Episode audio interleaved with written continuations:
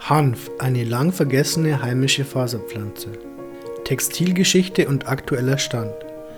Wenn wir uns heutzutage mit Mode beschäftigen, müssen wir uns bewusst machen, dass hinter der Schönheit und Vielfalt von Kleidung, fernab der Laufstege und Werbeplakate, eine riesige Industrie und Wahrnehmungspropaganda steht.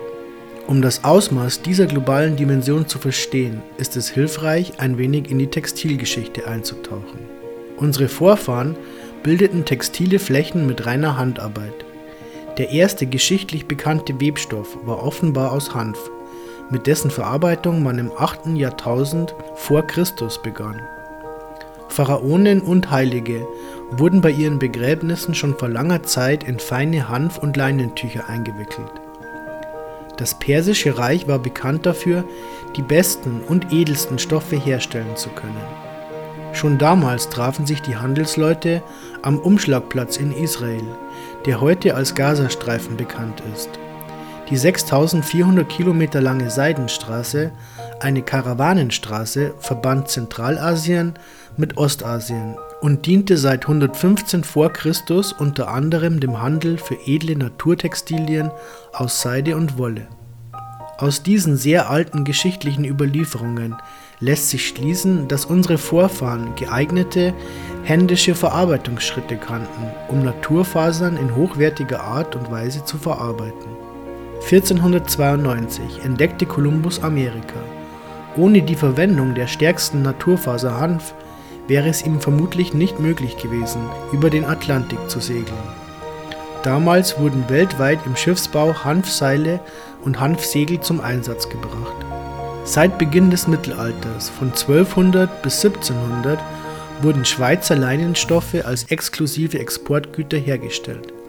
1239 gab es erste Belege über eine Leinenverarbeitung in der Schweiz. Das weiße Gold erlebte mehrere Jahrhunderte eine Hochzeit und brachte Landwirten, Arbeitern und Handelsleuten sehr viel Reichtum. Ein Handelsnetzwerk von Afrika nach Russland bis in die Türkei entstand. 1750 wurde die vermehrte Verarbeitung von Baumwolle favorisiert. Es wurden die gesamten Maschinentechniken angefangen, auf diese Faser auszurichten. So schlich sich langsam aber sicher die Bevorzugung dieser Pflanze ein. Die regional autonom machenden Pflanzen wie Hanf, Leinen und Brennnessel wurden damit systematisch verdrängt. Im Laufe der Jahrtausende veränderten sich selbstverständlich die Verarbeitungsmethoden.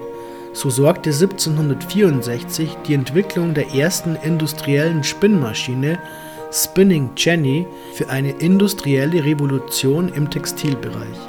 Was früher 100 Spinnerinnen einen Arbeitsplatz gewährte, wurde von nun an mit nur einer Maschine ersetzt. Der hohe Zuwachs an Produktivität gegenüber dem Spinnrad gilt als ein Meilenstein der industriellen Revolution und der Technikgeschichte. Von nun an folgten viele weitere Textilmaschinenentwicklungen. So begann innerhalb weniger Jahre ein massiver Abbau von Arbeitsplätzen und der Einzug des Maschinenzeitalters in der Textilbranche schritt mit großen Zügen voran. Als nach dem Zweiten Weltkrieg die Chemie- und Baumwollfasern ihren Einzug in das Fasergeschäft erhielten, wurden weltweit Hanftextilien, Hanfseile und Segeltücher systematisch verdrängt. Hanf stand in großer Konkurrenz zu den hiesigen Erdöl- und Chemiekonzernen. Da die Pflanze nahezu überall wächst, kann sie nicht sehr leicht monopolisiert und kontrolliert werden. Durch die zeitgleiche Einführung der Prohibitionsgeschichte über Marihuana war es ein leichtes, die Bevölkerung von der Pflanze abzuschrecken. Durch die Kriege und die fortschreitende Industrialisierung wurden weltweit bis heute der Großteil der alten robusten Faserverarbeitungsmaschinen verschrottet. Der übrig gebliebene Rest steht hauptsächlich in Russland und den Ostblockländern sowie in China. In Zentraleuropa stehen die meisten übrig gebliebenen Maschinen in Textilmuseen. Nur noch sehr wenige Betriebe haben alte Maschinen im laufenden Tagesgeschäft integriert.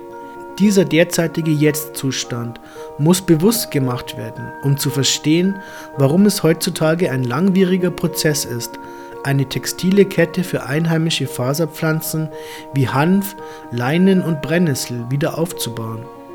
Auch erklärt dies das fehlende Angebot an Hanfkleidung auf dem Weltmarkt.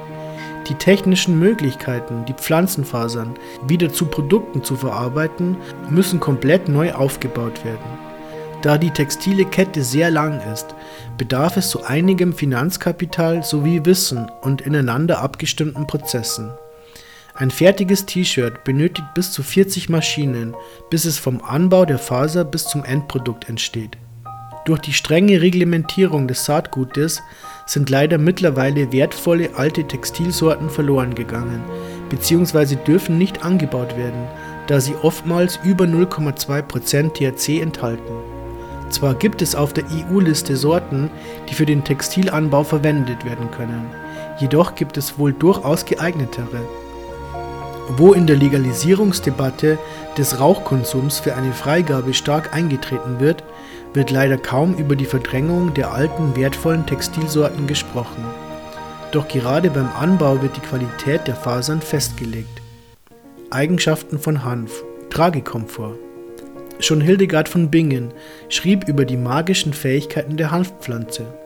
So benutzte sie damals Hanftücher als Mullbinden, um Wunden damit abzubinden.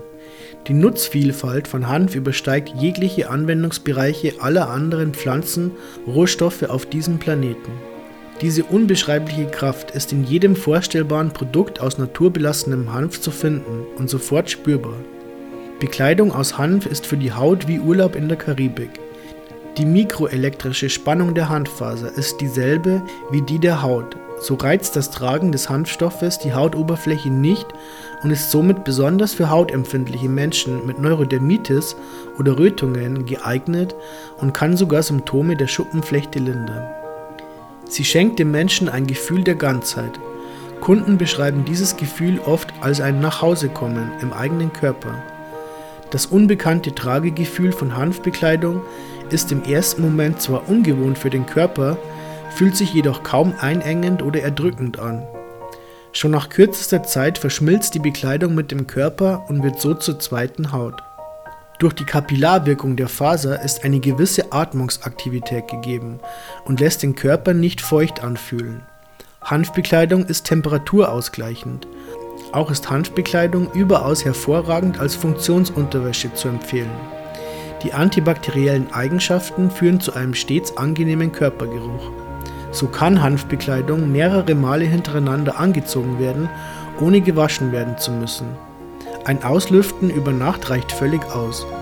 Vor allem bei Socken aus Hanf fällt diese Fähigkeit der Faser besonders auf. Die Füße sind ein wichtiges Körperteil, welches für das Ausscheiden unserer Giftstoffe zuständig ist. Zudem befinden sich unsere Füße heutzutage oftmals in Plastikschuhen. So entsteht in dieser Körperregion zumeist ein unangenehmer Geruch.